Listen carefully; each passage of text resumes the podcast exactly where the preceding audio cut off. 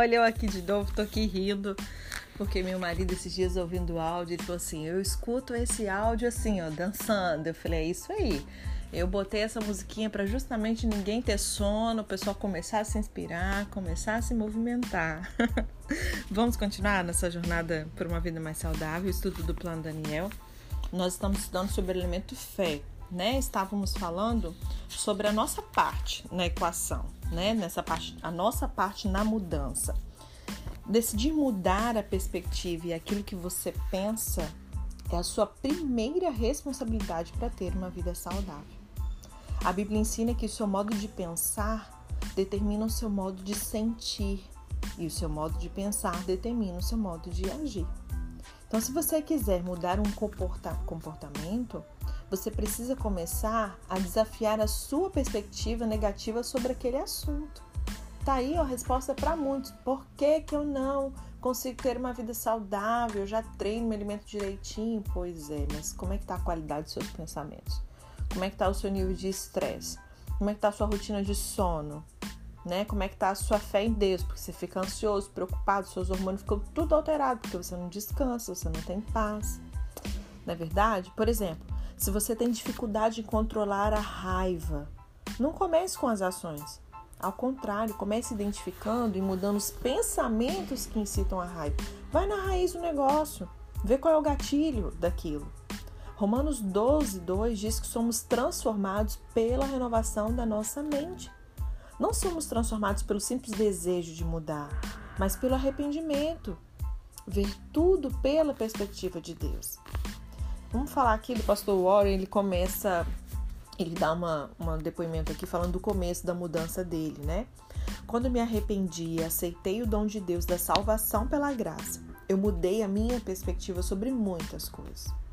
Eu comecei a pensar de modo diferente a respeito de Deus, do bem e do mal, do meu passado, do meu presente, do meu futuro, dos meus relacionamentos, do meu dinheiro, do meu tempo, do sexo, do trabalho, do divertimento e tudo mais.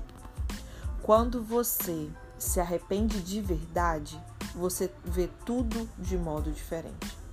A perspectiva muda os seus valores. O apóstolo Paulo nos diz lá em Filipenses 3:7, mas o que para mim era lucro, passei a considerar como perda por causa de Cristo. Então, imagine que você tenha um barco de corrida com um piloto automático programado para atravessar um lago em direção leste. E de repente, você decide seguir na direção oeste, que é a direção exatamente oposta. O que, que você faria? Você tem um barco com um piloto automático que está programado para ir para a direção leste e você decide ir para a direção oeste. Você tem duas opções. A mais difícil seria agarrar o timão e forçar o barco a seguir na direção oposta ao que tinha sido programado, ou tentar desviar o rumo. Você pode, você poderá forçar o barco a dar uma guinada de 180 graus. Enquanto você segurar firme o timão, o barco seguirá na nova direção. Mas com o tempo, né, você sentirá o tempo inteiro uma tensão nos seus braços, né? E no corpo, por você estar forçando o piloto automático a seguir contra a direção que tinha sido programada. Você se sentirá tenso e nervoso e logo você vai ficar o quê? Cansado e vai soltar o timão. A essa altura, o piloto automático do barco voltará imediatamente a seguir na direção leste, porque era assim que ele estava programado. Olha só, a maneira mais simples e fácil de mudar a direção do barco é mudar o piloto automático. Aí ele seguirá naturalmente na direção que você deseja.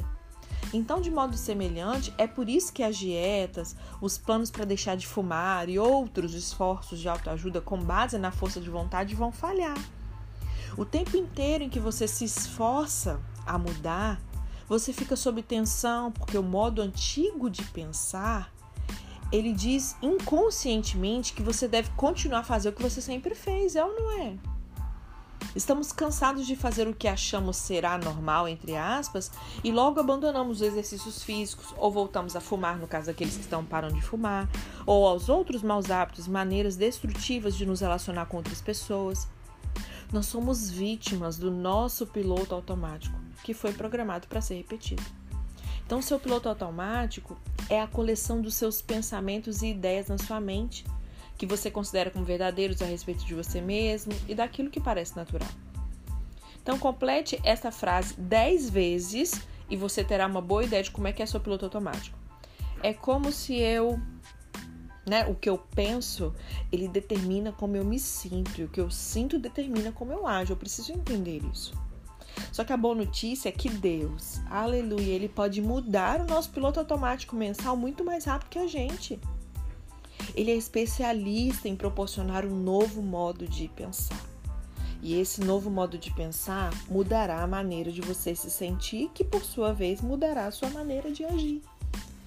Eu ressaltei anteriormente que Jesus disse que a verdade, a verdade nos libertará, né? João 8,32.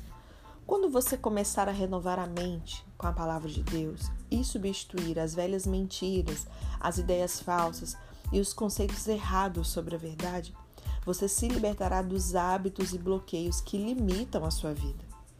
Suas ações começarão a se alinhar naturalmente com as suas novas atitudes. Esse processo só ocorre quando seguimos as instruções de Deus.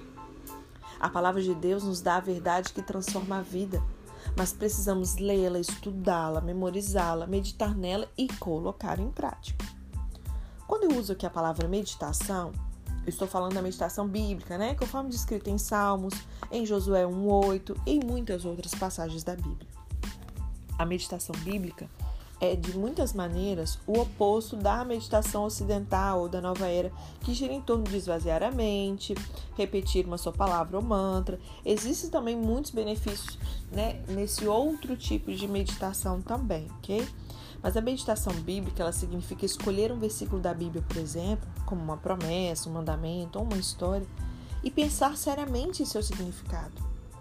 Dessa forma, você pensa nas implicações e na aplicação da verdade de Deus para sua vida. Esse é o tipo de meditação ao qual Davi se referiu quando ele disse repetidas vezes: E nessa lei medita dia e noite. Dá uma olhadinha lá em Salmo 1, no verso 2 ou no Salmo 119, verso 48 e tantos outros, né? Deus, ele faz algumas promessas incríveis para aqueles que separam um tempo para pensar seriamente em sua palavra. Vamos recordar o que o Salmo 1 diz? Vou ler do verso 1 a 3. Como é feliz aquele cuja satisfação está na lei do Senhor, ou seja, na Bíblia. E nessa lei medita dia e noite. É como árvore plantada à beira das, de águas correntes Dá fruto no tempo certo, suas folhas não murcham. Tudo o que ele faz prospera. Olha que promessa, né?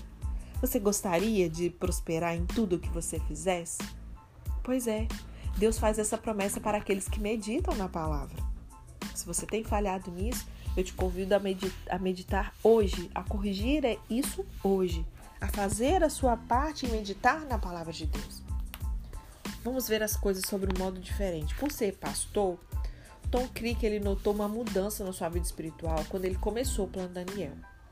Se você estiver pensando constantemente na Bíblia, lendo e fazendo seus devocionais, de repente você começará a ver algumas coisas ali que falam realmente ao que você vai fazer no resto da vida. Os princípios bíblicos que ele leu antes passaram a ter uma aplicação prática na sua saúde. Parecia que as escrituras estavam todos os dias encorajando ele a se alimentar melhor, a ter mais energia. Ele começou então a notar que a mesma coisa acontecia com os outros que estavam seguindo o plano Daniel também. Assim como eu, eu observei pessoas começando a ver coisas na Bíblia que não viram antes. Elas podiam ler a Bíblia e dizer: Isso se aplica a mim. E é assim que eu estou atravessando nesses tempos difíceis, quando eu sinto um forte desejo de comer o que eu não devo. Vi outras pessoas usando a palavra de Deus para ajudá-las. Que diferença quando você começa realmente a descobrir que a escritura significa para a sua vida. Amém? E como que você pode aprender a meditar na palavra de Deus como Davi meditou? Não é nem um pouco difícil. Você concentra a atenção em uma verdade da Bíblia e continua a pensar nela o dia inteiro. Se você consultar um dicionário, você verá que um sinônimo para meditação é a palavra ruminação, né? Ruminação é o que a vaca faz quando ela mastiga ali o bolo alimentar. A vaca come grama, mastiga e a engole. Parece um pouco nojento, mas pega o princípio, ok? que, que ela vai fazer? A grama ela para no estômago por alguns momentos e depois o alimento volta do estômago à boca com um novo sabor. Olha que interessante. A vaca mastiga algumas vezes mais e finalmente o engole de novo. Esse processo chama-se de ruminação. A vaca ela extrai todos os nutrientes que consegue obter daquela grama conforme ela é digerida. Então, de modo semelhante, a meditação bíblica é a digestão da verdade. Você não põe a mente no ponto morto, e é exatamente no oposto. Meditação bíblica significa engatar a mente para sondar, considerar e analisar o que Deus disse em Sua palavra. Você pensa em um versículo da Bíblia repetidas vezes para digerir o significado e a aplicação que esse versículo tem para a sua vida. Filipenses 4, no verso 6 e 7, nos explica os benefícios de meditar nas Escrituras ao invés de viver ansioso. Tá aí uma dica para aqueles que são ansiosos, ficam preocupados com as circunstâncias da vida.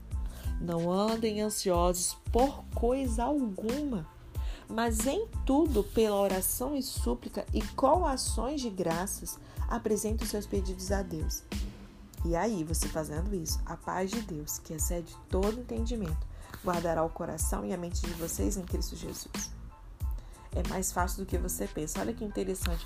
Você quer desfrutar da paz que excede todo entendimento, fica orando pedindo a Deus para dar paz, mas existe uma receita para que essa paz venha e a gente não quer fazer isso. A gente quer andar ansioso com tudo não faz a oração, não faz súplica, não existe ação de graça, não existe alegria, não existe gratidão e queremos a paz.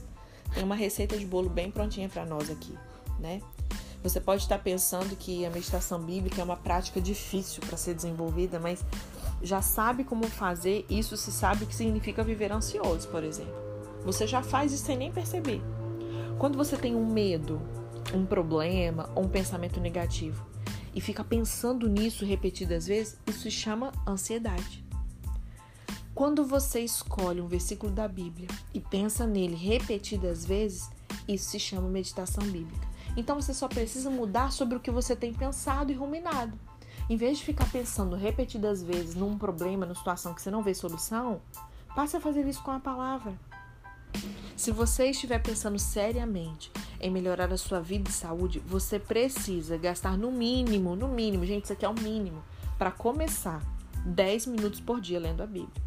Meditando no que você leu, anotando o que você aprendeu e depois conversando com Deus em oração sobre aquilo. Esse hábito saudável chama-se de tempo diário de quietude. Eu até recomendo um louvor para quando você for começar esse momento aí, pega o louvor chamado Quietude da Zoe Lili para te ajudar aí nesse momento. Falta-nos o tempo de quietude, de contemplação, como fomos roubados dessa rotina, né? Se você quiser é, aprender mais né, sobre como organizar, estruturar um tempo diário de quietude, é, existem vários recursos na internet sobre isso, né? É, e você ficará surpreso diante da transformação que ocorrerá na sua vida. Amém? Eu vou parar por aqui porque a minha vizinha resolveu continuar com a obra. Não sei se está dando para ouvir no áudio, só depois que eu vou saber. Mas essa bateção me incomoda um pouco, assim, a concentração aqui, né? Então a gente vai parar por aqui. Amanhã a gente vai continuar falando desse elemento, elemento essencial fé. A gente deve terminar amanhã o capítulo 3, né? Que fala do elemento essencial fé. E a gente vai falar sobre escolher depender do Espírito Santo em todos os momentos escolher confiar em Deus em todas as circunstâncias. Amém? Nós precisamos avançar nisso aí, tá bom? Até amanhã.